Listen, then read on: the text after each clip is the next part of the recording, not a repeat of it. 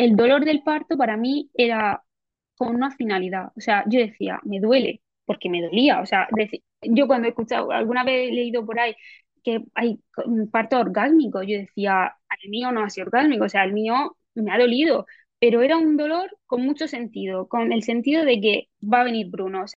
pero el tema de la lactancia, que más lo pasé, o sea, tuve grietas, dos, inicios de mastitis, un, dolor cada vez que, se ponía el pecho, que, que, a mí venían, me sentía hasta mal, porque el hecho de pensar que tocaba otra toma, yo decía, es que no, no, no quiero, y durante el embarazo es cierto que es verdad, nos focalizamos mucho en el parto. Y la lactancia sí, la vemos, lo, sí, yo quiero dar lactancia, pero realmente y no estaba preparada. O sea, para eso, igual que para el dolor del parto, sí que me había preparado. Para el sacrificio del dolor de la lactancia no estaba preparada. Y, y a mí venían muchos sentimientos a veces de culpa, de decir, jo, mm, me siento mal.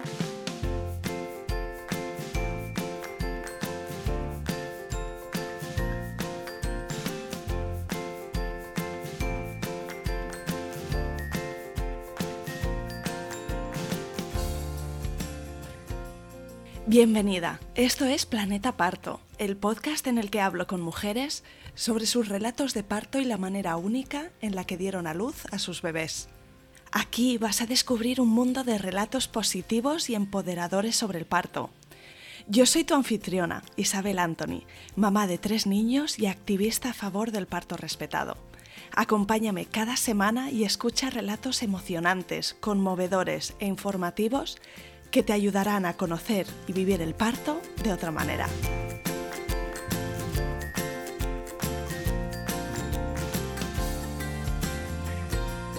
Hoy te traigo al podcast a una invitada súper especial. Se llama Ana Belén. Es original de Murcia, pero vive con su pareja en Escocia y allí es donde nació su hijo Bruno.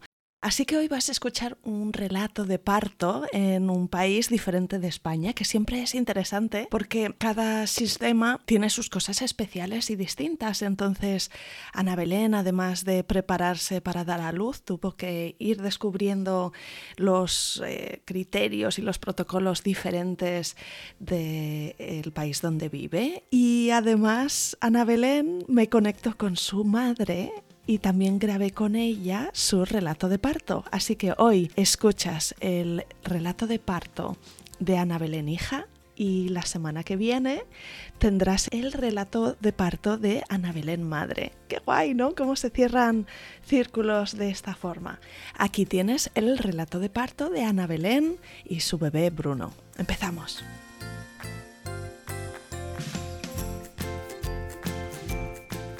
Bienvenida Ana Belén y mil gracias por venir al podcast Planeta Parto. Muchas gracias, Isa. Es un placer estar aquí, la verdad. Después de haber escuchado tantos episodios, estar aquí es un orgullo, vamos, la verdad. Lo descubrí estando embarazada y, vamos, me acompañó de, camino al trabajo, en viaje, dice, encima lo escuchaba junto a Ignacio, eh, mi marido, y, la verdad que escuché un montón de, episodios. Algunos los repetía, era como, madre mía, te me ha encantado, tengo que volver a escuchar. Las mujeres que lo escuchan cuando están preparándose para su propia experiencia, sienten que ganan mucha información y también mm, confianza en sí mismas, ¿no? A través de los relatos de otras mujeres. A mí me ayudaba a decir, vale, yo tengo mi idea, pero es que pueden pasar tantas cosas, ¿por qué a esta mujer le ha pasado esto? A esta mujer le ha pasado lo otro. Y tú dices, bueno, Mm, vamos a ver qué me pasa a mí, pero viene súper bien, la verdad. Yo lo recomiendo siempre. Escúchalo antes del parto, escúchalo porque va a venirte bien. Cuéntame alguna cosita de ti para ponernos en, la película de Ana Belén, pues mm, de dónde eres, dónde vives, has dicho que Ignacio es tu pareja, mm, cuéntame. Vale, bueno, a ver, empezamos. Yo soy de Murcia, Ignacio también es de Murcia, nos conocimos pues hace ya 13 años y y hace cinco años Ignacio, bueno, él acabó la carrera y decidió hacer el doctorado en Escocia. Entonces se mudó a Escocia. Yo estaba en segundo de carrera en ese momento y yo me tuve que quedar en Murcia. Y bueno, durante esos dos años estuvimos yendo y viniendo. Y una vez que acabé la carrera, yo dije, yo me voy. O sea, ni, no miro otras posibilidades en España, me voy a Escocia porque quería estar con él. Y bueno, me vine, estudié inglés, lo típico, ¿no? Y empecé a trabajar en una, bueno, yo soy bioquímica, entonces empecé a trabajar en una farmacéutica, en un laboratorio, y antes de un año, antes de cumplir un año en el trabajo, yo ya estaba, quiero casarme, quiero casarme, quiero casarme, muy un poco pesada, la verdad. Y Ignacio me pidió matrimonio en enero y en marzo di positivo en test de embarazo. Entonces, pues mm, nueve meses después nació Bruno, que es nuestro bebé, que tiene ahora tres. Y, y bueno, estamos en Escocia, el Bruno es escocés, antes que español, fíjate, tiene antes el pasaporte británico que el español. Y, y bueno, y aquí estamos los tres. ¡Wow! Sí, Fantástico. Vivís en Escocia y seguro que eso forma parte importante de tu historia, ¿no? Porque siempre que damos a luz en un país que no es el nuestro, pues hay como ese nivel adicional de descubrir cómo se hacen las cosas a- a- en este sitio, ¿no? Aparte de prepararse una misma para todo y tal, no tenemos tantas referencias ni quizá tanto, tanta totalmente. tribu. Eh, ahora me cuentas cómo fue. Bruno, entonces fue una sorpresa. Y tú descubriste en marzo que Sí, estabas embarazada y cómo lo sospechaste que podía ser el caso. pues porque tuve una falta de, de la regla y yo dije, ostras, pues que fue un poco shock, la verdad, pero mm, para mí fue alegría al final. Nosotros llevamos mucho tiempo juntos, de hecho Ignacio siempre antes que una boda, él quería un bebé, él me lo decía y me lo decía, y Mm, yo, se salió con la suya. primero la boda. Total, él, él su objetivo, él me decía, yo quiero ser padre antes de los treinta Pues toma, antes de los 30 eh, padre. Y, y la verdad que no fue una sorpresa para nadie de nuestro entorno, porque nosotros ya sabían que antes o después íbamos a dar la noticia de que, de que íbamos a tener un bebé. Y, bueno, fue shock. Al principio fue shock, sobre todo por el tema de la boda. O sea, habíamos ido a España eh, el febrero, o sea, un mes antes, y habíamos visto 13 sitios para celebrar la boda. O sea, imagínate, yo ya todo planeado, no sé qué, no sé qué. Y, y te viene esto y dices, ostras, mm, vale, mm, lo cogemos, pero, pero sí, y sobre todo también por el trabajo. Yo, eh, um, una parte de mí se sentía culpable. No sé si es por mi mente en España, o sea, soy española y en España parece que si te quedas embarazada casi que tienes que pedir perdón en muchos trabajos. No sé, yo Sí, como que le haces una faena a tu, a, a la empresa, todo, ¿no?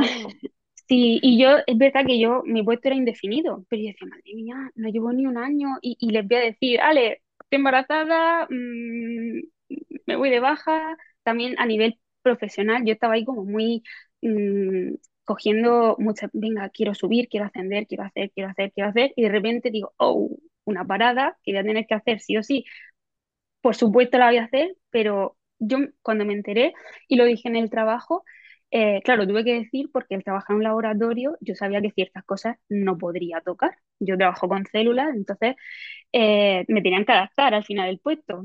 Eh, y yo esta- mm, estaba entre cabreada, frustrada, y la- mi jefa, además, la suerte que mm, mi jefa es mujer, mi otra jefa es mujer, o sea, a- es todo mujer, me decían, tranquila, si esto es el pan de cada día aquí, siempre hay alguien embarazada. Y yo decía, ya, pero es que no puedo hacer bien mi trabajo y, y, y, y, y me siento mal. Y ya, tranquila, tranquila. Además, de hecho, te recomiendo que te cojas mm, una reducción de jornada cuando te incorpores, o sea, completamente distinto a lo que creo que me hubiese encontrado en España, que a lo mejor no, pero yo mi mente española mm, pasó por ese proceso. Después de una semana ya lo acepté y ya perfecta, pero al principio fue, fue un poco duro, sí. Mm, sí, esas son las cosas que nos pasan por la cabeza, ¿verdad? Que, que incluso siendo un bebé muy deseado y una alegría magnífica, es que eh, la mente va a tope, ¿no? De empezar a hacerse a la idea de las consecuencias que va a tener en un montón de dimensiones. Es que eh, una de ellas es el, el laboral y me, me alegro que, que tuvieras apoyo, ¿no? En ese sentido, que no generara sí. más estrés, sino que tuvieras ahí un entorno favorable. Y al mismo tiempo súper afortunada porque, jo, eh, quedarte embarazada para mí es un privilegio. Entonces yo decía, qué, qué, qué afortunada me siento de poder vivir esto, porque sé que hay muchas mujeres que lo pasan realmente mal o parejas, y digo, mm, esto, esto hay que disfrutarlo. Y ya a las pocas semanas ya me centré, pero al principio, sí, Y cuéntame sí. cómo te encontrabas físicamente. ¿El primer trimestre fue para ti de esos casi en plan mm, un poco asquerosos de malestar y, y, y súper cansada y tal? ¿O, o cómo fue? No, el primer trimestre a nivel físico, bien, fue más emocional por la parte que te digo, más todo emocional que físico. Y después sí que tuve ahí alguna tontería con unas infecciones de orina. Tuve como infecciones de orina recurrentes, pero después me dijeron que no eran infecciones. En cambio, cuando, cuando me trataban, se me quitaba. No sé, ahí quedó eso. También tuve mm, durante unas semanas como unas bajadas de una hipoglucemia que me quedaba, o sea, tenía que estar comiendo cada dos horas, nada más comía pan, y yo, venga pan, venga pan, y yo, madre mía. Eh, y después eso también a las pocas semanas se fue, o sea, y eso fue el primer trimestre así destacable, las hipoglucemias y las infecciones de orina que tuve.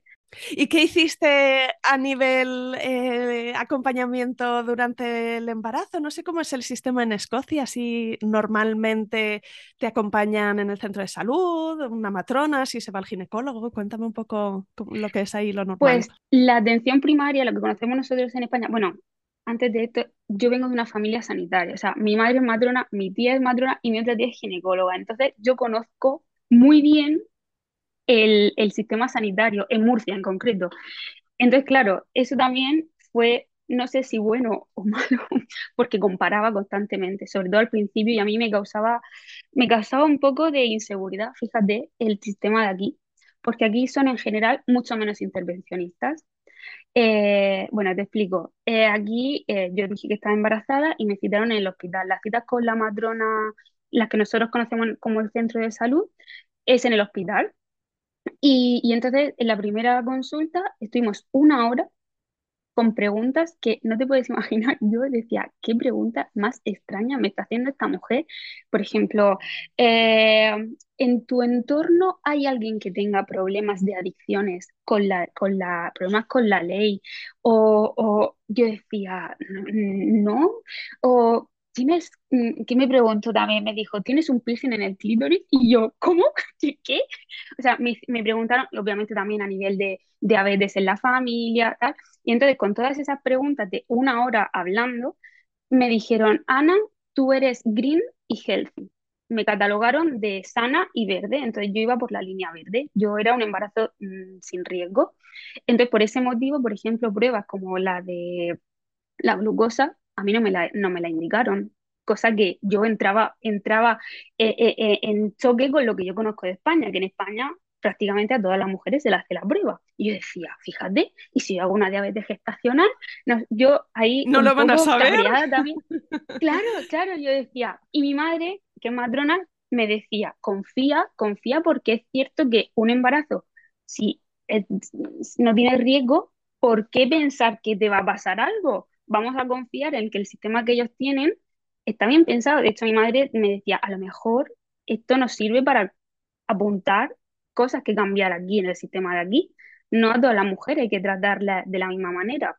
Bueno, y mm, entonces, bueno, yo iba a la, matrona eh, al hospital cada X semana y bueno, creo que aquí hacen solo de ecografía.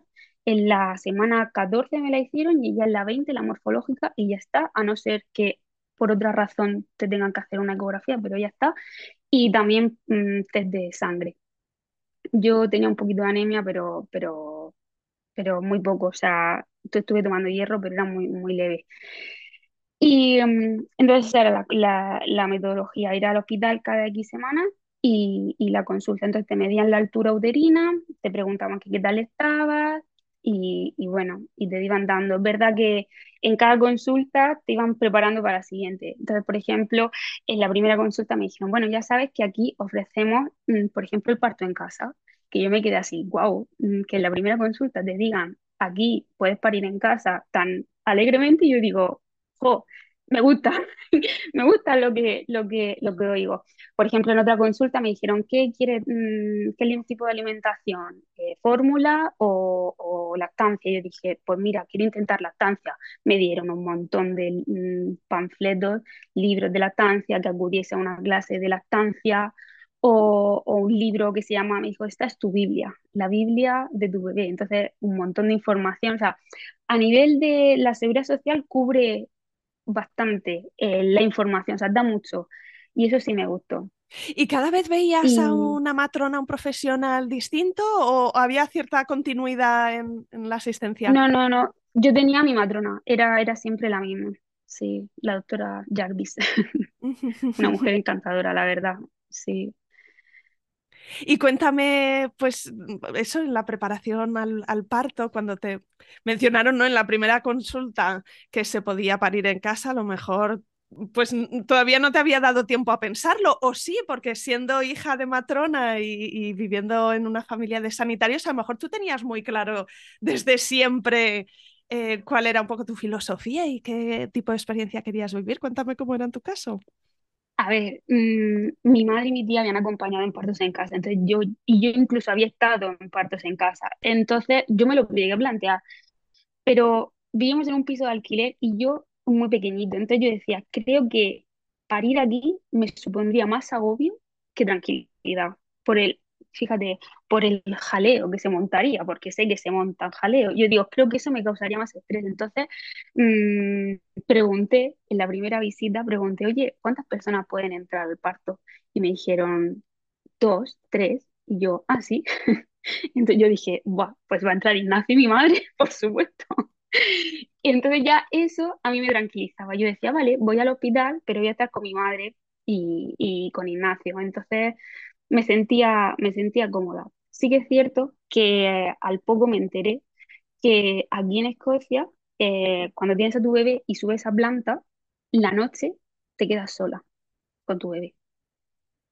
Y yo eso no lo entendía. Yo decía, vamos a ver, de verdad nadie se puede quedar conmigo. Ignacio, mmm, obviamente, el padre de la criatura la primera noche, me decían, no, tranquila, si aquí hay muchos buenos profesionales que te van a acompañar muy bien. Y yo decía, pues si yo no dudo de la profesionalidad de, de, la gente de aquí, pero yo necesito a, a, Ignacio, no, no sé.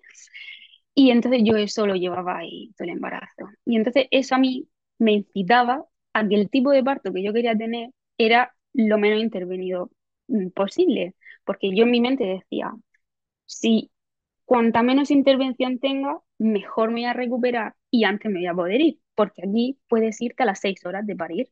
No, o sea, a las seis horas, si todo está bien, te dan el ok tanto el pediatra como la matrona, te puedes ir. Entonces yo decía, en mi parto ideal tengo que ponerme de parto de madrugada, que mi bebé nazca por la mañana temprano, 5, 6, 7, paso el día en el hospital y por la noche yo me estoy yendo. o sea, o sea tenías... ese era mi ideal de parto. tenías hasta el horario definido, es maravilloso. Te, y ahora me contarás qué pasó. pero era porque yo tenía, tenía un miedo, a, o sea, un miedo atroz a quedarme sola. O sea, digo, no quiero quedarme sola. Y de hecho, cuando me dijeron eso, ya volví otra vez el parto en casa. Digo, mira que tengo, mira que, que voy a por el parto en casa, solo por estar acompañada. O sea, para mí era muy importante y la gente, tranquila, tranquila. Y yo, tranquila, no, o sea, no me gusta, o sea, no me gusta. Entonces, a la hora de prepararme para el parto, yo tengo el umbral de dolor muy bajo. Y yo decía, mmm, a ver cómo gestiono yo el dolor del parto. Y, y yo quería no ponerme epidural porque yo quería irme pronto a casa. En fin, ese era mi razonamiento, que a lo mejor es así, a lo mejor no, pero en mi razonamiento, cuanto menos cosas, antes me voy. Y, y, y bueno, eh, el, eh, no, sé, no sé por dónde. Sí, sí, cuéntame también el, eh, a, a, nivel preparación al parto, si hiciste algún curso, leíste algún libro, porque Ay, sí. claro, esta combinación ¿no? de, de, de querer eh, no tener intervención y no necesariamente buscar la epidural, pero a la vez sentir que a lo mejor tu umbral de dolor es bajo, pues pensarías quizá en otras maneras en las que podrías prepararte, ¿no? Quizá con respiración o con otro tipo de, de técnicas. Eh, mi tía me dejó el libro de Hipnoparto de Carmen Moreno, que la verdad que me vino súper bien para el tema de las respiraciones durante las contracciones. Y después, desde que me quedé embarazada, como yo sabía que mi punto débil era emocional, o sea, a nivel de preparación al parto, de cuidado del recién nacido, eso yo estaba como cubierta, porque tengo tres hermanos, mi, llevo toda la vida escuchando eso, entonces, y mi madre estaba para cualquier duda. Yo le dije a mi madre, necesito una preparación mmm, emocional, o sea, necesito convencerme de que yo puedo hacer esto y, y, y, que me acompañéis. O sea, esa es mi preparación, mi preparación. Entonces, claro, yo de camino al trabajo durante todo el embarazo en la ida y a la vuelta llamaba a mi madre en una media hora de trayecto, entonces yo era hablar del parto, del parto, o bien escuchar algún podcast mm, de, de Planeta Parto que, que, me empoderaba y si podemos, si mi cuerpo está preparado. Entonces, esa fue mi preparación, hablar con mi madre, que al ser matrona, pues me contaba muchísimas cosas, y, y, y mental. Yo decía, esto es mental, Posiblemente para tu madre fue muy bonito también, ¿no? Porque el poder acompañarte y que toda su experiencia te sirviera a ti, que eres su hija, ¿no? Pues seguro que para ella sería súper emocionante. Sí, yo creo que para ella es muy especial, la verdad. Sí. Y también el haber venido aquí, ella, mm, el, haber estado en, el, en un parto, en un hospital aquí, también dice que voy a aprender un montón, porque habrán cosas que yo no estoy acostumbrada y eso a mí como profesional me viene, me viene bien. Sí, y esa fue mi preparación. Y después ya aquí también dieron eh, clases de preparación al parto, eran tres. Lo que pasa que para mi gusto yo ya casi lo sabía todo. O sea, después de mi experiencia vital en mi familia, yo ya sabía muchas cosas. O sea, lo que me contaban se me quedaba corto para mis necesidades, que a lo mejor a otra mujer le vendría estupendo, pero para mí yo decía, yo necesito un poco más de profundidad. Muy bien. Y entonces el plan que teníais era que tu madre viniera, me imagino, hacia el final de tu embarazo para estar lista, ¿no? Porque llega un momento en el que piensas, pues esto puede ser en cualquier momento ahora, ¿no? Me imagino que quizá te preocupaba un poco que se adelantara Bruno y que tu madre no estuviera, si ella era tan fundamental. Ella vino cuando yo estaba en la semana 38 que es cierto que yo en la 37 yo ya le decía, mamá, me voy a poner de parto, mamá, ven ya porque me pongo de parto. O sea, yo en mi mente pensaba que me iba a poner de parto.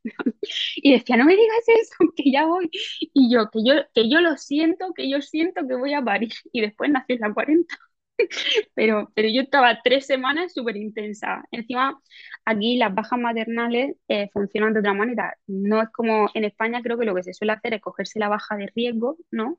Y después, una vez nace el bebé, creo que ya es la baja maternal. O creo que se suele hacer así en España. Aquí no. O sea, aquí ya la baja maternal empieza a correr, como yo digo, desde que el momento en el que, por ejemplo, yo en la, en la semana 37, entonces yo decía, mm, me costó también decidir cuándo empezar mi baja maternal, porque yo me encontraba bien, pero por un lado decía, ¿qué hago? ¿Me espero al máximo para después tener más tiempo con mi bebé?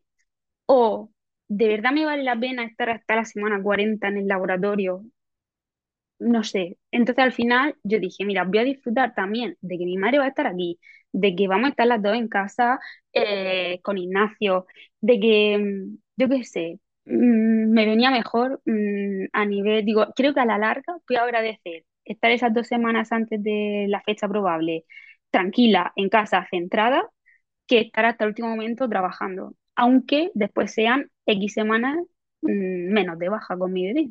Pero bueno, así lo decidí. Dije, ¿cuántas veces voy a estar embarazada? Sí, sí, pues tiene, tiene, sentido, porque además es el, el, poder, el poder, por un lado, llegar al parto descansada, a la maternidad descansada, ¿no? O sea, porque si al final llevas una vida como muy pum, pum, pum, pum, pum y trabajas hasta el último momento, que algunas mujeres tienen que hacerlo y otras lo eligen así, no pasa nada, pero pues quizá no llegas tan descansada como, como necesitas, físicamente solo y quizá también emocionalmente. Y preparada Y, y, centrada, o sea, yo tenía que estar centrada, yo no podía estar pensando en, en mi caso, ¿eh? ¿eh? Oye, me pongo de parto, avisa el trabajo, por favor, que mañana, no, no, o sea, yo decía, mira, ya, no estoy trabajando, estoy centrada en lo que tengo que estar, es preparar la casa y prepararme yo para, para tener a Bruno. Sí, y así lo hicimos. Y la verdad que fue muy bonito porque teníamos aquí mi madre y, y, esas dos semanas, la verdad que las disfrutamos un montón. Se queda un recuerdo dulce también, ¿verdad? De decir, jo, pues, pues estuvimos esos días juntas. Y ah, en toda esta película, eh, tu pareja cómo se sentía con respecto al parto. No sé si él también participó en la preparación, si los cursos que se hacen allí, esas tres clases que hiciste, se hacían en pareja o era solo para la mujer. Sí, todas las clases de preparación, él, él vino conmigo, excepto la de lactancia, que solo se podía hacer para mujeres, y después, bueno, Ignacio participaba en las conversaciones que yo tenía con, con mi madre, y él, vamos, de hecho, cuando preparamos el plan de parto, él dijo, yo quiero cortar el cordón, yo quiero sacar el, yo, o sea, yo quiero sacar al bebé, no, pero recibirlo yo con mis manos, sí, yo quiero, o sea, Qué él, él- él bonito. estaba muy, muy participativo, de hecho, a mí a veces me daba pena que muchas situaciones de la vida mm, mm, cotidiana es al revés, pero en este caso es una cosa muy de mujeres. Para mí el parto es muy de mujeres, matronas casi siempre son mujeres. Entonces cuando yo hablaba con la matrona, Ignacio me acompañó a todas las citas con la matrona, él súper implicado. Leyendo, mandándome siempre. Y, y entonces el pobre preguntaba y, le- y me respondían a mí. O sea, él preguntaba a la matrona y la matrona me miraba a mí y me respondía a mí. Yo decía, ay, qué lástima, este, este muchacho, digo, no le responden a él porque, porque no sé si es raro, pero, pero él está muy implicado y, y, y esto es muy de mujeres. Y entonces siempre pasaba, incluso después del parto venían a casa las matronas y él preguntaba dudas del bebé y me respondían. Y yo digo, escúchame, en otras situaciones de la vida cotidiana es al revés, o sea, es al hombre al que se le dirige. Digo, esto es muy de mujeres, pues es lo que, es lo Wow, qué que hay. observación tan curiosa. Sí, pero yo preguntaba porque, eh, como decías antes, ¿no? Que él quería ser padre joven y que tenía mucha ilusión de ser padre. Digo, pues quizá también durante el embarazo y de cara al parto, pues él estaba, ¿no? Con esa, esas ganas de participar. está, sí. De hecho, fíjate, en enero y febrero que yo estaba centrada en la boda, yo le mandaba cosas. Mira, me gusta esto para la boda. Y siempre, ay, no, qué caro, qué no sé qué. Y en cuanto me quedé embarazada y le pasaba todo, lo- cualquier cosa que le pasara de- a un bebé, ay, sí, sí, cómpralo. Ay, sí, sí, eso me gusta. Ay, sí, qué bonito, cómpralo. O sea, me decía todo que sí. Digo, ay, madre mía, qué ilusión tiene. Sí, la verdad que sí. Y ahora que ha nacido Bruno, él también. Lo que pasa es que aquí su baja fueron dos semanas solo. Yo tengo un año, pero él, se podría compartir, pero no nos interesaba eh, por mi trabajo. Su trabajo es más flexible al final y, decidimos no, pero solo dos semanas. Pues cuéntame, se acercaba entonces la semana 40, ya dices que, que nació por ahí, Bruno, pues ¿cuáles fueron los primeros signos de que te ponías de parto? Pues mira, mi madre vino la semana 38 y yo, yo es verdad que mi plan de parto puse el, menos, la, el, el menor número de exploraciones posibles. Estando aquí mi madre, yo dije, mamá, pues mira, a ver cómo estoy en la semana 38 porque yo, yo, yo decía, yo quiero parir ya, yo, yo quiero ya conocer a Bruno. Y mi madre me exploró y para sorpresa eh, me dijo, Ana Belén, está súper favorable. Dice, estás con un dedo amplio, el cuello borrado al 50%. Y yo, ¿qué me dices? Digo, pues yo no me he enterado de, de nada. Dice, pues has modificado y, y, y sí, está muy favorable. Eso es que el parto está pronto. Hoy el parto está pronto. Pues ya a partir de ahí, todas las, o sea, nos acostábamos por la noche. Mi madre a las 9 decía, bueno, yo me voy a acostar, que esta noche, esta noche puede ser que me llaméis. Ignacio y yo nervioso, la casa ya no sabíamos ya qué más limpiar. Bueno, pasaban dos días, yo seguía, seguía, seguía sin nada. Digo, ay mamá, explórame otra vez. Ay, Ana Belén, estás con el mismo dedo amplio, pero ya el cuello más borrado, estás modificando. Y yo no me enteraba. Yo tenía contracciones de Braxton, pero no, no me dolían. O sea, yo estaba modificando sin darme cuenta. El caso es que, bueno, esas sí pasaron, tanto el fin de semana, y cuando en la semana 39 yo tenía cita con la matrona que pudo venir, también entró, como siempre, vino Ignacio y, y mi madre. Y entonces al medirme la altura uterina, eh, vi en la gráfica que en esta última medición como que se había salido de gráfica, como que estaba más, eh, más grande la, la, el volumen. Entonces me dijo, mira, no me quedo tranquila, voy a llamar para que te hagan una, una ecografía y te midan eh, la cantidad de líquido, porque ha crecido mucho, eh, no está siguiendo la, la, curva que tú llegabas siguiendo en el embarazo. Y yo ya pasé de, uy, si yo era green, healthy todo el embarazo, estoy estupenda, maravillosa, ahora ya hay algo que, que me, yo, me- yo ya me empecé a preocupar ahí. Entonces, es verdad que eso lo hicieron súper bien, pues veo esto que no me cuadra, a las 3 de la tarde tienes una, una ecografía. Y, ese mismo día lo gestionaron y a las 3 tenía la eco. Entonces, al mirarme la eco, bueno, primero miraron eh, el líquido y tenía el líquido aumentado, o sea, el diagnóstico fue un polidroamnios. Y es verdad que Bruno estaba perfecto y, y también miraron si yo podía, podía haber hecho una diabetes gestacional. no era diabetes gestacional, es por lo que sea, no sabemos el qué, el líquido se había aumentado y me ofrecieron inducirme el parto. Yo cumplía mm, la semana 40 miércoles y me, me ofrecieron ingresar martes para que naciese en la 40. Y a mí me sentó eso fatal. O sea, yo sabiendo que estaba evolu- o sea, que estaba modificando, que mi cuerpo estaba ya removiéndose, el que me pongan la fecha me sentó fatal. Además de que me preocupaba que algo estuviese pasando, porque de repente, ¿qué está pasando en mi cuerpo? Entonces, bueno, Es que es una carga de responsabilidad enorme, ¿no? Porque dices, a ver, esto es lo que yo quiero, pero yo no sé hasta qué punto puedo estar forzando una situación por, por ser caprichosa, ¿no? Es que es súper difícil. Esto- la mente va a tope en esos casos. sí. Mm. Y, y, y también decía, es que estamos en la semana 39, si yo hubiese parido ayer y no hubiese venido hoy a la matrona, yo no me entero de que había un líquido aumentado y yo, pero bueno, se dado así. Entonces, claro, yo no dije nada de que mi madre era matrona ni me había explorado. Yo, yo dije, bueno, mm, entonces me dijeron, vamos a explorarte, a ver cómo estás. Y, me incluso me, ofrecieron hacerme la maniobra esta para Ha- Hamilton, ¿se llama? Sí, no, sí. Y, y entonces me explora, ¡Ah! Ana, está súper favorable. Y yo, ¿qué me dices? qué alegría me das.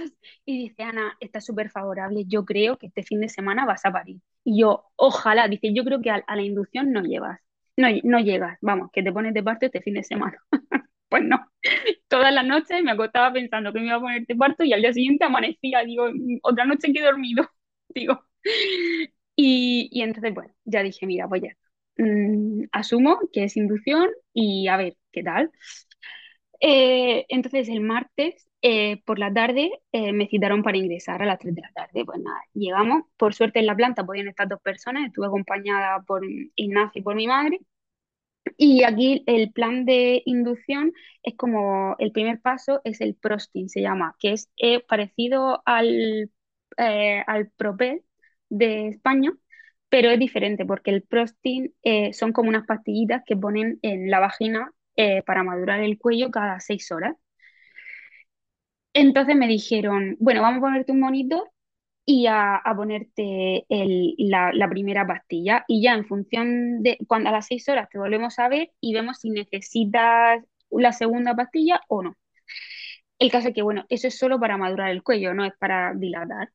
Y yo, yo en mi mente, ilusa de mí, pensaba, mira, van a mirar que estoy muy favorable y me van a decir, vete a tu casa, si te va a poner de parto enseguida, no necesitas inducción. Pero no, me pusieron. Y es que encima es que me sentó un poco, o sea, me, me chocó porque fue, ah, pum, y yo, me ha puesto ya el, el Prostin, la, la, la pastillita, y dice, sí, y yo, ah, jolín, qué rápido, ¿no? O sea que, eh, entonces, bueno, eso fue a las 6 de la tarde y justo tenía, eh, para ver cómo Bruno mm, se tomaba el o sea, cómo le afectaba a Bruno el hecho de poner la pastilla, yo estaba monitorizada y yo estaba teniendo ya dinámica, o sea, cada 10 minutos yo tenía ya un- una contracción, que no me enteraba, pero ya cada 10 minutos había tal. Y mi madre me dijo, ya verás, esto va, va a ser el pum y te vas a poner de parto. Pues a las 6 me pusieron la pastilla y el Prosti, y entonces vienen, y como aquí cenan muy temprano, me dicen, oye, Ana, ¿quieres cenar? Y yo, pues vale. Dice, ¿qué quieres? Eh, ¿pollo, pollo al curry o pasta boloñesa? Y yo, pasta boloñesa. Y me estampé un plato de pasta boloñesa a las 6 de la tarde y yo, por si acaso, hay que llegar al parto con energía. De hecho, también, bueno, esto no te lo he contado, pero nos preparamos una, una, una bolsa que sí con aceites esenciales, que sí con velitas, que sí con un peine, que sí con... Me preparé dátiles, orejones, porque yo estaba preocupada con el tema de comer, porque a mí me gusta comer. Yo decía, yo tengo que comer también en el parto. Y mi madre me decía, cuando tengas contracciones de parto, no vas a tener hambre, hija mía. Y yo digo, y, y sí, sí, esa comida. Oye, Ana, ¿y lo Eh, del peine? Cuéntame por qué, porque esto es una, un buen truquillo, pero eh, no ha salido muchas veces en el sí, podcast, así que explícanos. pues yo, yo no sé si lo, yo creo que lo escuché en el podcast, la verdad, que me di- dije, qué buena idea, pues un peine así que tenga un poco de, como de punta, y entonces la idea, cuando yo lo escuché, era que lo usaba durante la contracción porque yo tiene sentido por el tema del dolor, porque si tú eh, cuando estás teniendo dolor, lo que tengo entendido, ¿eh? eh te pellizcas o, tienes otro nivel sensitivo en otra parte del cuerpo, como que el dolor se equilibra. Entonces yo, cuando venía la contracción, apretaba el peine y entonces la presión, el dolor del peine me ayudaba a, llevar el dolor de la contracción. O sea que creo que fue, de hecho, fue lo único que usé de, la bolsa. ¿Te lo puedes creer? fue lo único que usé.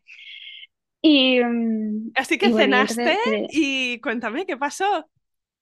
Cené, me dieron un masaje en los pies, Ignacio un pie, mi madre en otro, allí yo estupenda, yo decía, madre mía, yo quiero parir antes de que, yo no quiero pasar la noche, yo quiero parir eh, de madrugada, tal. El caso es que aquí, como te he comentado, en planta no se puede quedar acompañante, entonces yo esa noche me quedaba sola. Entonces a las nueve y media, eh, mm, Ignacio y mi madre se fueron. Y yo, como ya había pasado un poco después de cenar, mm, llevaba dátiles y orejones. Pues me comí unos cuantos orejones. Yo dije, por si sí, por si no, voy a comerme unos orejones. A ver, no sé, me apetecían. Bueno, a las 10, a la hora de, de haberse ido, yo empecé a, encontrarme mal. yo me sentía descompuesta. Bueno, tuve que ir al baño, vomitando, mm, otras cosas en el baño, o sea, descompuesta total. Y ya notando dolor más intenso, a lo mejor era cada siete minutos. Yo, claro, como Ignacio y mi madre estaban en casa, ellos se vinieron yo le dije, mira, iros a casa. Encima el hospital está a cinco minutos en coche. Ir a casa, ducharos, cenar, descansar. Estar descansados para acompañarme que yo aquí estar bien, o sea, yo necesito para el parto. Y, y entonces yo estaba en el, en el WhatsApp, está todo registrado, porque yo decía, contracción, y entonces pasaba. Y, y tú puedes ver la, hora y era cada siete minutos, ocho minutos, yo he ido al baño, otra vez tengo que ir al baño, he vomitado, madre mía. A todo esto llamo a la matrona y le digo, mira, yo estoy de parto. Eso a las 10, 11, ¿no? De la noche. Y me dice la matrona, no, muchacha, que es el primero. Y yo, mira, que yo creo que sí que estoy de parto. No, no, tranquila. Mm, ¿Necesitas algo? Digo, pues mm, tengo molestia. Dice, ¿quieres un paracetamol? y yo, pues, bueno, dame un paracetamol, un paracetamol de 400. Eso fue lo que tomé en todo el parto, a las 10 o las 11 de la noche. Y yo, yo, decía, yo quiero bajar a paritorio, que venga mi marido y mi madre, o sea, no quiero estar en la planta, quiero estar en paritorio con ellos. Y ella, no, no, no. Bueno, como a las 11, 12 me tocaba ya la siguiente pastilla, yo estaba ya ahí con contracciones de parto, o sea, yo sabía que estaba de parto, pero no me hacían caso. Y entonces me pusieron los monitores y justo unas contracciones cada cinco minutos, ¡boom!, que se salían de la gráfica. Y yo, contracciones. Yo mandándole fotos a Ignacio, a mi madre, digo, estos son contracciones. Y en todo momento diciéndole, mira Bruno, mamá, mira Bruno, Bruno está bien, ¿cómo lleva Bruno las contracciones? Tal. Y ella, sí, sí, Bruno, perfecto. Bruno no se entera de las contracciones. Y yo, vale, vale. Y de esto viene la madrona y veo que viene con una pastilla. Digo, mira, digo, no irá a ponerme otra pastilla porque yo estoy de parto. Diga, bueno, voy a explorarte a ver eh, qué tal y si la necesitas. Y entonces me explora y me dice, estás de 3 centímetros. Digo, ah, ¿ves? Estoy, estoy de parto. Dice, entonces la pastilla no la necesitas. Dice, ya nacerá mañana el bebé, porque como eres primeriza, y yo, yo creo que no, pero bueno, ahí que me quedé yo con mis dolores, con mi, con mi angustia, es que me dio por vomitar, o sea, era, estaba descompuesta, esa era mi sensación. Y, y yo, eh, pues todo momento, pues con el WhatsApp a mi, a mi, a mi familia. Y, y yo estaba cabreada porque decía, que quiero que me bajen a paritorio a estar con ellos. No quiero estar aquí sola. Encima la habitación era una habitación que estaba con tres mujeres más con sus bebés. O sea, yo es que no podía ni, ni estremecerme porque me daba pena hacer más ruido de lo normal a las 12 de la noche por los bebés o por las mujeres. Es que digo, esto no es lugar. Digo, jolín, no tengo nada a mi alcance para aliviarme el dolor, ni una pelota, ni nada. O sea, bajarme a paritorio. Y ellas que no. Y, mi madre me dijo una frase que yo dije, vale, me dijo, Ana Belén, no permitas que esto eh, fastidie tu parto. No permitas que esta situación te, te bloquee. Y yo dije, vale, venga, vamos, vamos a asimilarlo y, seguimos. El caso es que eh, a eso de las dos y media de la mañana, o sea, te estoy hablando que ya llevaba ya unas cuantas horas yo ahí con mi dolor, que yo me, venía bien, sobre todo estar de pie, me balanceaba así y eso mm, me hacía pasar la contracción mejor. O sea, acostada me venía fatal, entonces yo me quedé de pie. Y, y a eso de las dos de la mañana, dos y media, se ve que la matrona vino a ver a una compañera de la habitación y me escuchó algún grito que pegaría así interno mío y me dijo, ¿ya estás bien? Digo, estoy de parto. Digo, y, y me dice, ¿quieres que te explore? Digo, por favor, digo, digo, sí. Y entonces me explora y dice, ¡Ah! estás de 5 centímetros, tienes que irte ya a paritorio, estás de parto. Y yo, gracias. Digo, te lo llevo diciendo unas cuantas horas. Bueno, antes me había ofrecido un baño. Dice, digo, digo, no tenía una pelota o algo y me dijo, te puedo ofrecer un baño, pero no en una bañera de parto, sino en una ducha. Y yo dije, no, venga, me quedo aquí y ya está. El caso es que dijo, no, no, tienes que ir a paritorio, madre mía, has dilatado súper rápida. Y, y van, mm, tienes que ir a paritorio. Bueno, a todo esto, mi madre e Ignacio, en el momento en el que yo a las 10, 11 de la noche empecé con contracciones más intensas, se fueron a la puerta del hospital. Estuvieron horas en el coche con el frío que hacía en pleno noviembre, eh, ahí esperando a que yo les dijese, veniros que ya podemos entrar a paritorio. Eso también es, es otra historia que ellos tienen entre ellos. Y, y, entonces, bueno, venga, sí, tenemos que ir a paritorio y tal. Bueno, la, la matrona flipando me dijo, me dice, wow, le he dicho a mis compañeras que eres increíble, has dilatado súper rápida. Digo, mira, por favor, mmm, déjame irme, que quiero, quiero irme de aquí ya, de esta habitación. Y entonces ya cuando llegué a paritorio y ya estuvieron Ignacio y, y mi madre conmigo, yo eso fue maravilloso porque era una habitación súper grande, con tu cama, había como tres tipos de pelotas, un baño, un propio baño, eh, dentro de la habitación había un baño con una bañera, con, bueno, y con ellos. Y yo decía, bien, por fin estoy donde quiero estar. Y, y entonces ya, pues ya fue eh, dilatar. Yo, mmm, yo en mi mente quería usar todo lo que te he dicho de la, de la mochila esta y también quería usar la pelota y yo el baño y no sé qué, pero al final no quería nada. O sea, en, la realidad yo llevaba el dolor bien, callada, yo mmm, agachaba así la cabeza eh, y me movía para el lado. Pum, pum, pum, la contracción venía, pum, pum. De hecho, me acordaba mucho, no sé, también lo escuché aquí en el podcast, de es una ola que viene, tal, se va. Pues yo, ese era mi pensamiento, con las respiraciones que, del hipnoparto y se pasaba la contracción y ya perfecta. Y como también yo soy una gran miope, yo dije, ¿sabes qué? Digo, yo me voy a quitar las gafas, digo, yo necesito estar en mí, centrada, y yo no veía, o sea, iba sin gafas por la vida, pero es que no las necesitaba, porque yo iba moviéndome y agachar, mm, ojos cerrados, y, y, así iba llevando las contracciones. Y yo me imagino que tú te esperarías que te iba a doler mucho, mucho, mucho, mucho más, porque decías antes que, te, que tienes un umbral del, olor, del dolor bajo, pero, pero ahora no me estás diciendo, dolía mogollón, era horrible, me estás diciendo, lo llevaba así con movimiento y... Estaba sorprendida, porque yo siempre pienso que todo en la vida puede ser o mejor o peor. Entonces yo cuando me, yo obviamente me dolía, o sea, dolí, dolía, pero yo decía, yo creo que esto puede ser peor. Yo, mmm, venga, vamos, la aguanto. Yo siempre pensaba que iba a ir a más, iba a ir a más, y yo, venga, la siguiente dolerá un poco más, pero venga, esta no duele tanto, venga, va. Y así le iban pasando. Entonces, eh, acompañándonos con nosotros estaban una matrona y la junta. O sea, perdón, la residente y la junta. La residente estaba todo el tiempo con nosotros, que yo a veces decía, ay, que se vaya un poco, que, que nos deje, sí, estaba siempre ahí. Y entonces ella, la pobre, pues me ofrecía, ¿quieres la pelota? Y yo, no. Y ya después, ¿quieres la pelota? Y yo, venga, ya me lo has dicho dos veces, venga, voy a, a, intentar sentarme. Me sentaba y yo decía que no, que no, que yo quiero estar de pie. Y me, me volví a levantar. Y después también me ofreció el gas, eh, este para, para llevar las contracciones. ¿Qué pasa? Que yo con eso tenía sentimientos encontrados, porque yo había leído, había visto tal, que la sensación que te deja es como un poco mmm, adontadillo.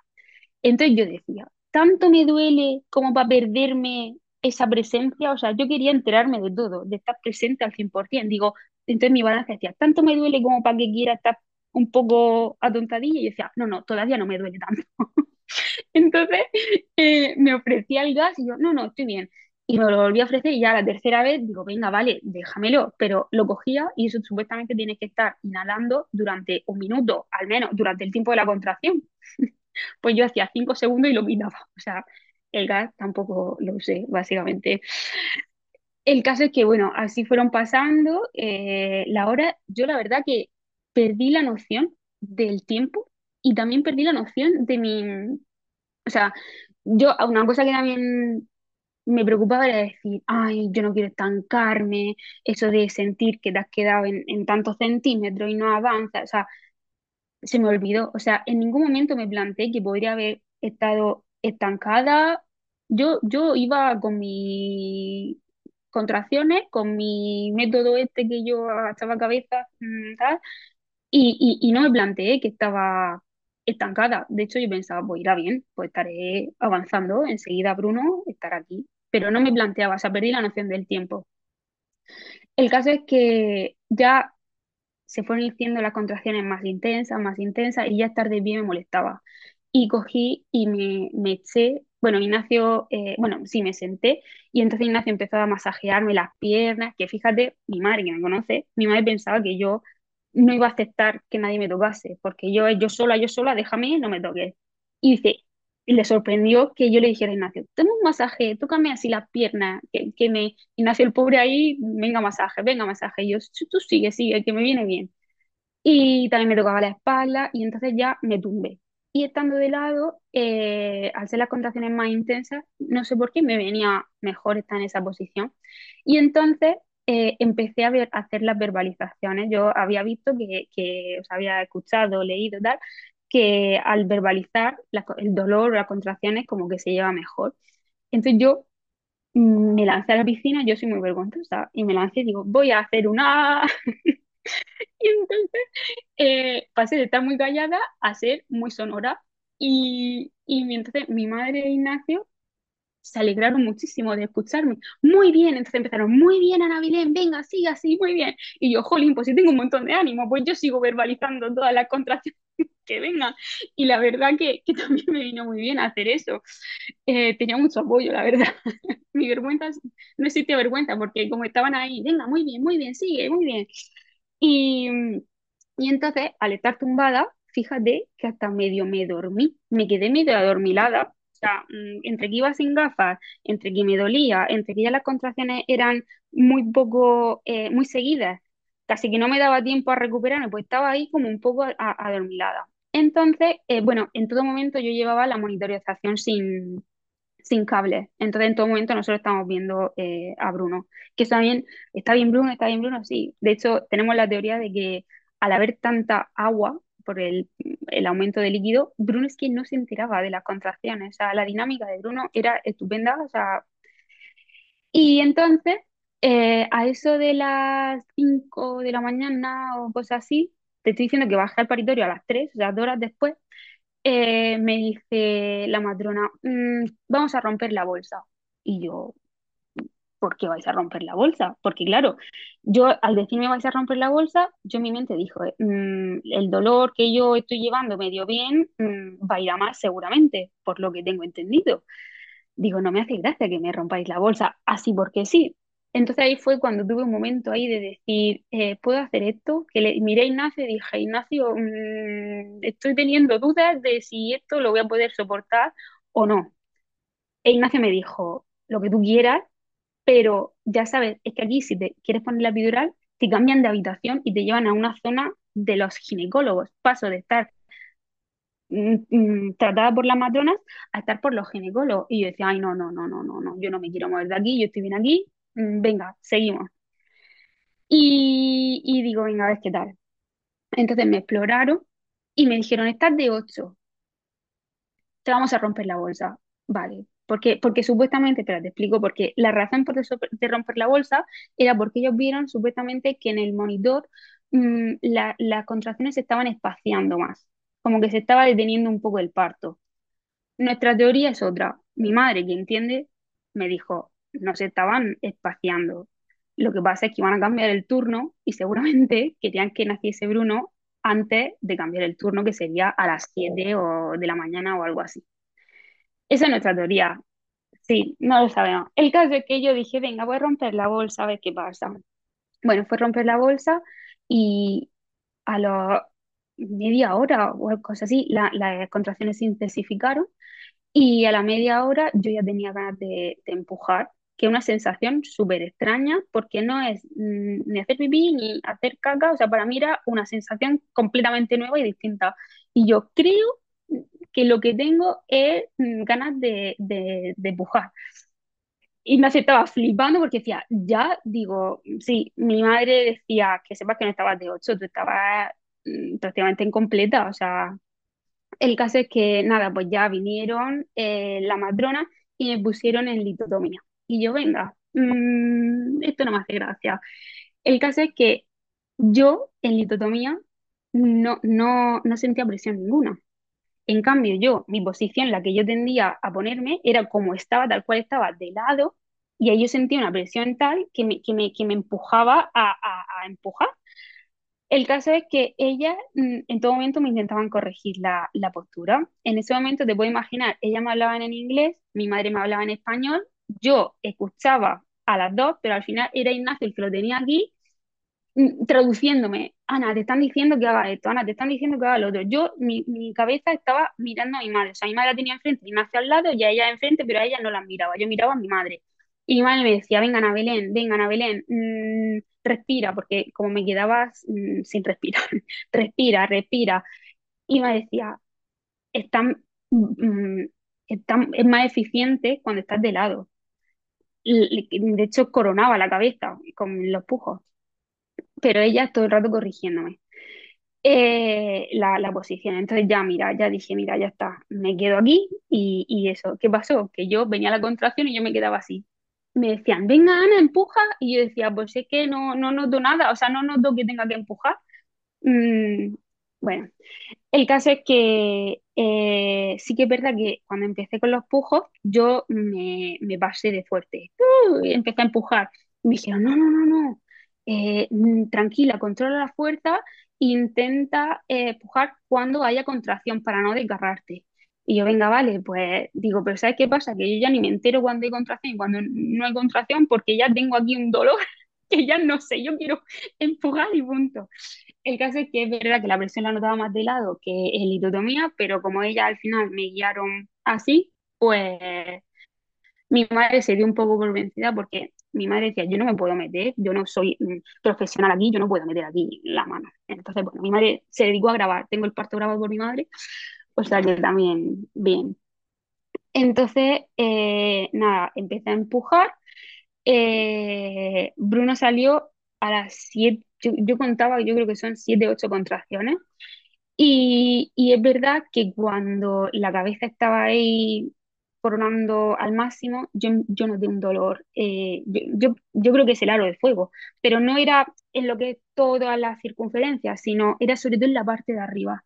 Y yo es que me arde, yo le decía Ignacio, me duele mucho arriba, me duele mucho arriba. De hecho, hubo un momento que yo estaba así, me tiré como para atrás y como que cerré las piernas me tiré para atrás como un poco de, de rechazo a ese dolor, sí, de, de, rechazo a ese dolor. Y entonces mi madre me dijo, acompáñalo, acompaña a Bruno, venga, Ana Belén, acompáñalo. Y yo ya con ese mantra de, venga, lo acompaño, aunque, y ya eh, salió la cabeza, y al haber tanto líquido, salió un montón de líquido. Y yo, eso me alivió de una manera, yo decía, ¡oye, gusto!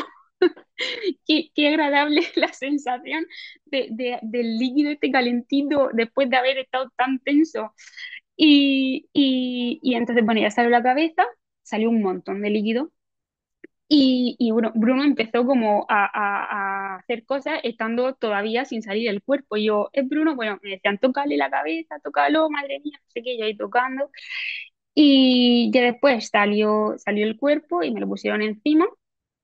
Y, y, y súper bien, vamos, eh, pues yo estaba calentito, calentito encima. Eh, yo, de mis hermanos, yo estuve en el parto del pequeño y yo me recuerdo que estaban llenos de la grasita esta blanca y a Bruno lo veía, lo veía limpísimo. Digo, ¿qué le pasa a este crío? Está limpio, está brillante. Yo creo que tanto líquido. y, y, estaba calentito, olía, olía súper bien. yo creo que el olor era lo que más me, me llamó la atención. Y después lo que pasó fue que, bueno, yo quería hacer piel con piel el máximo de tiempo posible y tal. Entonces, después con Bruno ya encima, tocaba eh, el alumbramiento, la, la placenta. ¿Qué pasó? Que se pusieron a tirar del cordón como a 20 centímetros de, de la vagina. Pues se, se rompió el cordón. Y mi madre, que no sabe inglés, dijo, oh, oh, con tono inglés. Claro, a mi madre se le pasó por la cabeza, yo no lo sabía, porque yo estaba ahí con mi bebé, yo, ¿qué ha pasado? Mi madre dijo, oh, oh, y digo, ¿qué ha pasado? dice, se ha roto el cordón. Y yo no sabía cuál era el procedimiento. Mi madre se le pasó por la cabeza la vagina de mi hija sin epidural, una extracción manual de la placenta, o sea, mm, tal. A todo esto, la junta salió corriendo a por el ginecólogo y se nos quedamos mi madre Ignacio, la, la residente y yo con Bruno encima. Entonces mi madre eh, no pudo evitarlo y me dijo, yo esto me tocó la barriga, me hizo pum, pum, pum y me generó una contracción y me dijo, Ana Belén, empuja. Y entonces como la, la placenta ya estaba desprendida, con la contracción de, que me generó mi madre al tocarme la barriga y yo con lo poquito que empujé, salió la placenta. Y entonces cuando llegó la junta y, y con el, la- con, con el ginecólogo, ya está, ya está. Claro, ya está porque gracias a que mi madre mm, actuó muy rápida, porque podría haber sido mm, muy dramático, la verdad. Pero bueno, se quedó ahí. Eh, Fueron, fueron segundos, o sea, muy rápido. Esto que ah, se ha roto, se ha roto el cordón, mm, se ha ido corriendo, mi madre, oh, oh, mm, Ana Belén empujó un poquito y salió. Y, mm, y bueno, después de eso estuvimos cuatro horas de piel con piel, Bruno encima de mí. Sí, Es la verdad como, que como un eso tiempo mágico. Total, de hecho venían, bueno, cambiaron el turno después del parto, cambiaron el turno, entonces vino la, la matrona, ¿qué tal estáis? Digo, pues bien, dice, bueno, os dejo aquí en vuestra burbuja, y yo, vale, entonces se iban, y vienen, y la, la residente me dijo, ¿queréis desayunar? Y yo, vale, entonces nos trajo tostadas con café ahí en la habitación, o sea, todo el tiempo en la misma habitación, y desayunamos allí los tres, venga a hacerle fotos a Bruno, tal, con él. Y la, la residente me dijo, has parido súper bien. En el, en el parto del segundo quiero estar yo también. Y yo, mira, mm, hablamos más adelante. De momento tengo, tengo que asimilar este.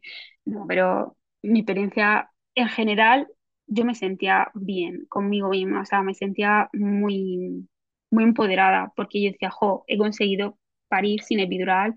Creo que he gestionado el dolor bastante bien jo, me alegro. Después, sí, con el tema de la posición, yo quería tener libre los movimientos al 100%, mm, no, no me dejaron al 100%, pero bueno, estaba, estaba satisfecha, o sea, estaba, estaba muy contenta yo. Y, y bueno, después de, bueno, desayunar en la habitación, estar con Bruno, cuatro horas, eh, ya vinieron y nos dijeron, bueno, mm, subimos a planta, vamos a pesar al bebé, tal, pesó 3 kilos 725, era bastante grande. Yo no me desgarré nada, mm, ningún punto ni nada, solamente tenía como algún rasguño en, en la, en lo que es la, la zona de la vagina, pero No hizo nada, falta de- no, no, no hizo falta. En ese sentido, muy bien. Y entonces me dijeron, ¿quieres ducharte antes de subirte a planta? Y yo, vale, pues me ducho. Y entonces me levanté de la cama que me dijeron, lleva un poco de cuidado porque puede ser que te marees. Ah. Eh, me ayudaron a ducharme, pero yo me duché yo sola, me duché, me puse mi pijama que llevaba preparado. Esa primera ducha después de dar a luz es, es como un rayote, ¿verdad? Porque, porque ya no tienes un bebé Eh, en la barriga. Me como... total, me sentía, pero fíjate, yo me sentía libre, o sea, como una pluma de ligera, o sea, creo que es la sensación más intensa que he tenido en mi vida, es que me sentía como. Dios, una- muy ligera, muy ligera. ligera me sentía. Se, mm, vestimos a Bruno y ya nos subimos a la planta y estuvimos pues todo el día. ¿Estuvisteis todo el día en, la- en planta entonces? Porque eso te iba a preguntar si al final eh, ese mismo día te fuiste a casa, pedisteis el alta, ¿cómo fue? Sí, pues eh, vinieron a examinar a Bruno, eh, el pediatra, todo bien, todo perfecto. A mí, si necesitaba paracetamol o, o algo, creo que me tomé un paracetamol porque tenía un poco de molestia a nivel del útero, o sea, me dolía un poquito y me tomé un paracetamol y, y entonces estuvimos aquí todo el día. ¿Qué pasa? Que yo ten- estaba, o sea, teníamos ya el ok de la matrona, el ok eh, del pediatra y lo que pasa es que yo eh, necesitaba la anti que me pusieran la antide antes de irme, porque yo soy negativo, mm, Y el bebé es positivo, positivo. Positivo, exactamente, entonces necesitaba la antide. Y, y eso tardó un montón, hasta las 8 de la tarde nos estuvieron allí. Mi madre e Ignacio sin comer nada. Yo comí un sándwich. Esa fue la comida del hospital que me ofrecieron. Un sándwich de estos de, de bolsa. Eh, y entonces estábamos deseando, la verdad, llegar a casa. Es cierto que mm, intentamos, o eh, yo también quería poner a Bruno eh, cuando nació el piel con piel, a ver si re- rectaba para el pecho, pero no, no funcionó. Eh, le ofrecimos el pecho, casi no quería comer. Tenía una madeja, estuvo eh, como con una madeja y de saliva. brr, brr, y que digo, está el crío agobiado, no sé. Bruno estaba muy tranquilo. Yo estaba un poco alerta porque estaba muy adormilado, no había comido. Yo decía, bueno, por suerte me, me voy a casa con mi madre, que me fío muchísimo de ella. Digo, Tengo con ella va a estar bien seguro. Sí. Y, y entonces a las 8 nos, nos vinimos a casa, que eso fue mm, el peor viaje en coche que hemos tenido en nuestra vida, que fueron cinco minutos, pero horribles. Estaba, bueno, aquí el tiempo en Escocia, mm, lluvia, mm, viento, oscuridad, a las 8 de la tarde, horrible. Eh, sacar a, un bebé que de horas, porque, bueno, no te lo he dicho, Bruno nació a las seis y media, exacto eh, con horas, mm, venirte a casa sin el bebé haber comido, eh, pero bueno, yo, yo contenta, en el sentido de que, bueno, me han dicho que todo está bien, yo no me quedo aquí sola, me vengo a mi casa con Ignacio y con mi madre. Eh, entonces nada, vinimos a casa y sí que como el tema, yo el tema de la leche, no me, no me salía nada todavía, mm, calostro, nada.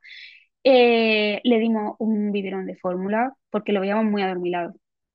Y entonces ya yo empecé ahí pico pala con el, con el sacaleche a estimularme y pim, pim, pim, y al final ya conseguimos el calostro, la, la subida, pam, pam. Eso, bueno, eso creo que es más complicado. O sea, para mí, después de la experiencia del parto, que a lo mejor lo he idealizado o a lo mejor se me ha olvidado, puede ser el dolor que pasé o tal, pero para mí, peor el posparto, o sea, peor la lactancia, por ejemplo, que el, el parto en sí, que el trabajo de parto, porque el dolor del parto para mí era con una finalidad. O sea, yo decía, me duele, porque me dolía. O sea, yo cuando he escuchado, alguna vez he leído por ahí que hay un parto orgásmico, yo decía, el mío no ha sido orgásmico, o sea, el mío me ha dolido, pero era un dolor con mucho sentido, con el sentido de que va a venir Bruno. O sea, entonces para mí mm, lo, lo llevaba muy bien, es verdad. Eh, pero el tema de la lactancia, qué mal lo pasé. O sea, tuve grietas, dos, dos inicios de mastitis, un, un dolor cada vez que, que se ponía el pecho, que, que, que a mí venían,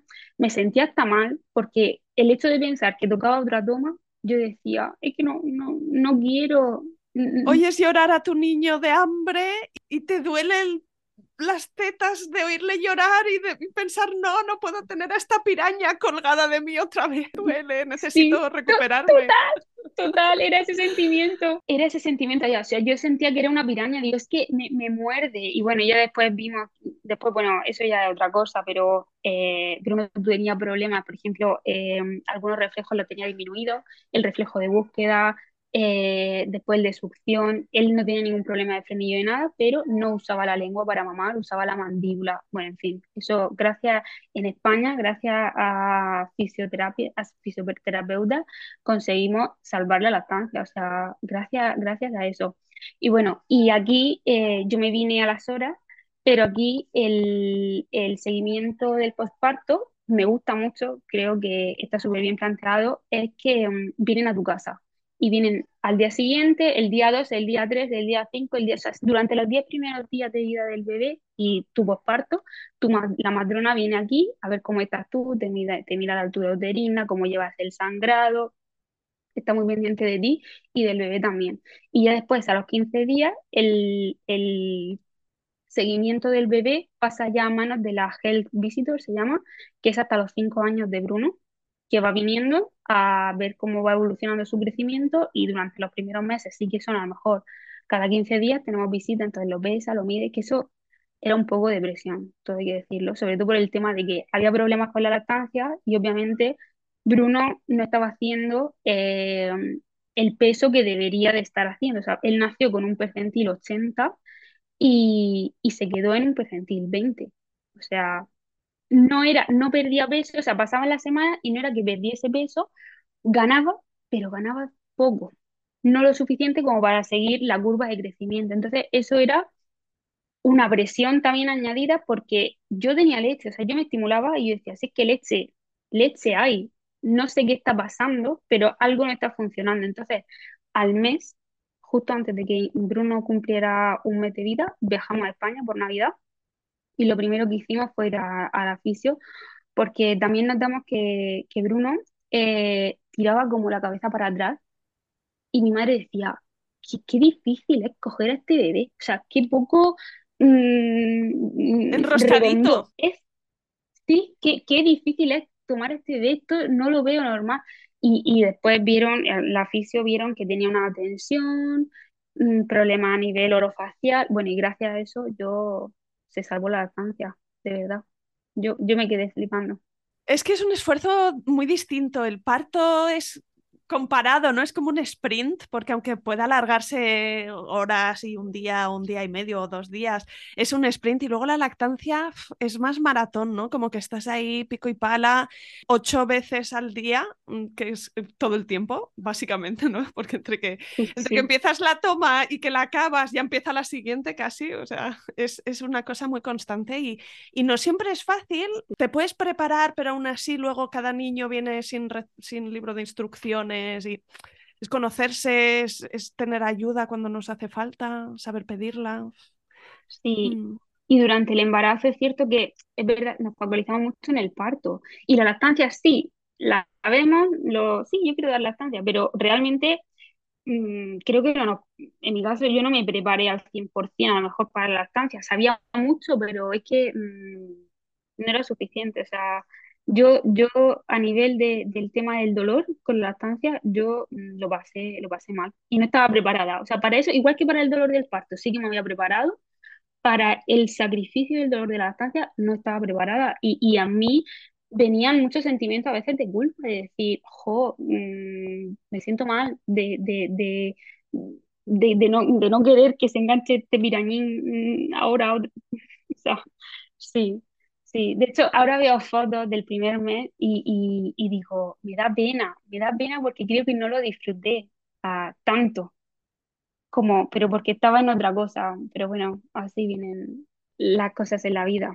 Ana, ¿cómo se compara con lo que te habías imaginado? Si fue mejor, si fue peor, si fue simplemente distinto. Pues yo creo que fue mucho mejor, porque aunque yo estaba muy segura de que yo podía, porque yo me preparé de que yo podía, una parte de mí le quedaba la duda y, y al final demostré que, que sí. Eh, es cierto que cuando me dijeron que el bebé era grande, también me vino el, ay, entonces yo voy a ser, voy a ser capaz. Pero, pero sí, al final se puede. Y yo creo que esto, la experiencia de este primer parto me, me va a venir muy bien de cara al futuro porque es como, ya lo puedo hacer, ya sé dónde está el límite de mi cuerpo y, y, y soy capaz.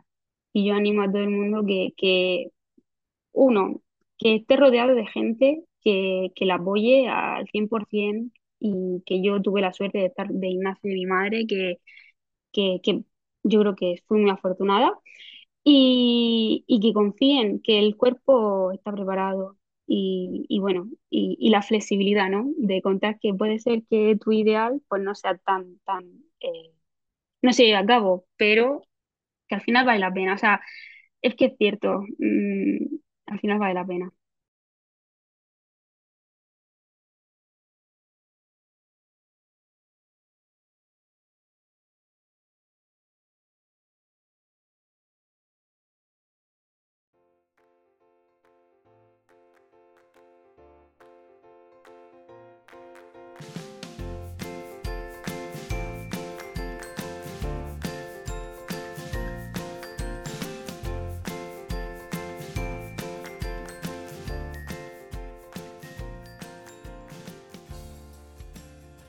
Aquí acaba este episodio.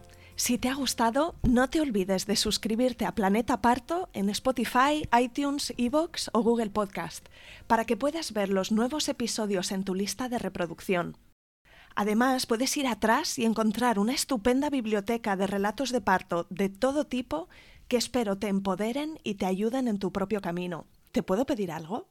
Si estás escuchando el podcast en Apple Podcast o en Spotify, déjame porfa una reseña. Si te gusta el programa y dejas cinco estrellas y un comentario positivo, ayudarás a otras mujeres a encontrar este podcast y a dar visibilidad a estos relatos. También puedes contactar directamente conmigo con un mensaje directo en Instagram.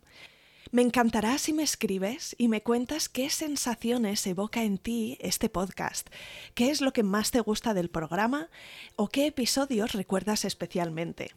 Me gustará mucho saber quién eres tú que estás al otro lado. Mil gracias.